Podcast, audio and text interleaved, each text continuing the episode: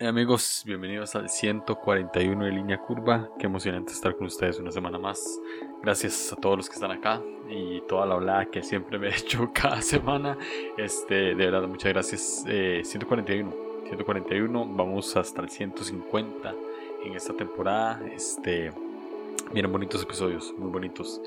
Y ya saben que me gusta escribir bastante, entonces escribí algo para este episodio, algo corto, no va a ser un episodio largo.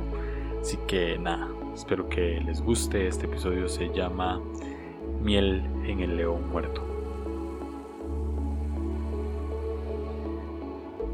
Vivo rondando entre lo que no quiero ser y lo que sí, en una dualidad extraña entre lo bueno y lo malo. Me siento como Pablo cuando dice en Romanos 7, lo que no quiero hacer, eso hago. Entonces me pregunto, ¿a dónde corro? ¿Dónde me escondo para que no me atrape el monstruo que llevo dentro? ¿Dónde guardo todos mis pensamientos? ¿En qué mar me ahogo o en qué pila de barro me meto?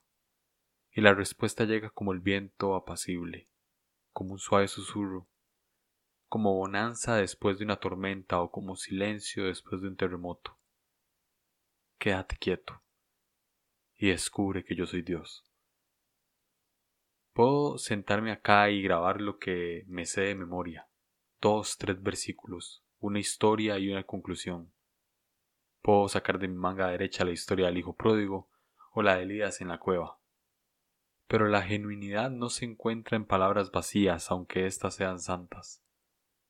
Se encuentra en lo que sale del corazón, en esa daga que aprieta el pecho, y lo presiona para que salga dulzor.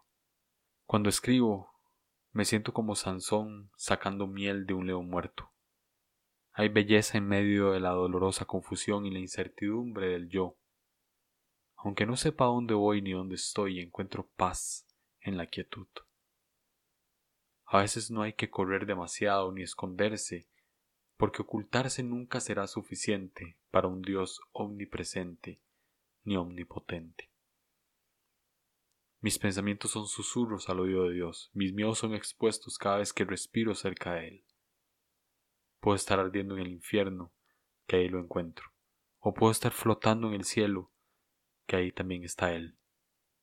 Soy Natanael bajo la higuera mientras me ve, y luego de decir cosas sin sentido, su voz es clara diciéndome que no hay falsedad en mí.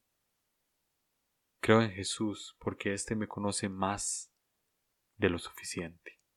Sigo a Jesús no por lo que pueda ver o hacer, sino porque se llena el vacío del ser amado en Él. Deseo que el Espíritu me eleve en sus alas y me haga descansar. No hablo de muerte, sino de vida, y vida en abundancia. Plenitud es la palabra que describe mi deseo. Cuando me comporto como un ángel, Dios me dice que no es por ahí. Cuando me comporto como un animal, Dios me frena y me explica, te amo por la humanidad que cree en vos. Así, con imperfecciones te veo perfecto y con manchas te veo limpio. Ahí está la belleza de la divinidad, que me es incomprensible mas certera a la vez. No hay falsedad alguna en el amor y la gracia multiforme de Dios. Aunque a veces verme al espejo pueda ser repulsivo, entiendo que verme en el reflejo del ojo de Dios es más hermoso que la perfección del cielo. La vida es abstracta, son manchas de colores en un lienzo blanco, y tengo que detenerme para contemplar la gracia dentro del cuadro. Hay un trozo donde encajo, donde soy y donde amo. Ese trazo es la cruz, es la sangre y los clavos, es el agua y el sudor. Y al final es estar juntamente con Cristo resucitado.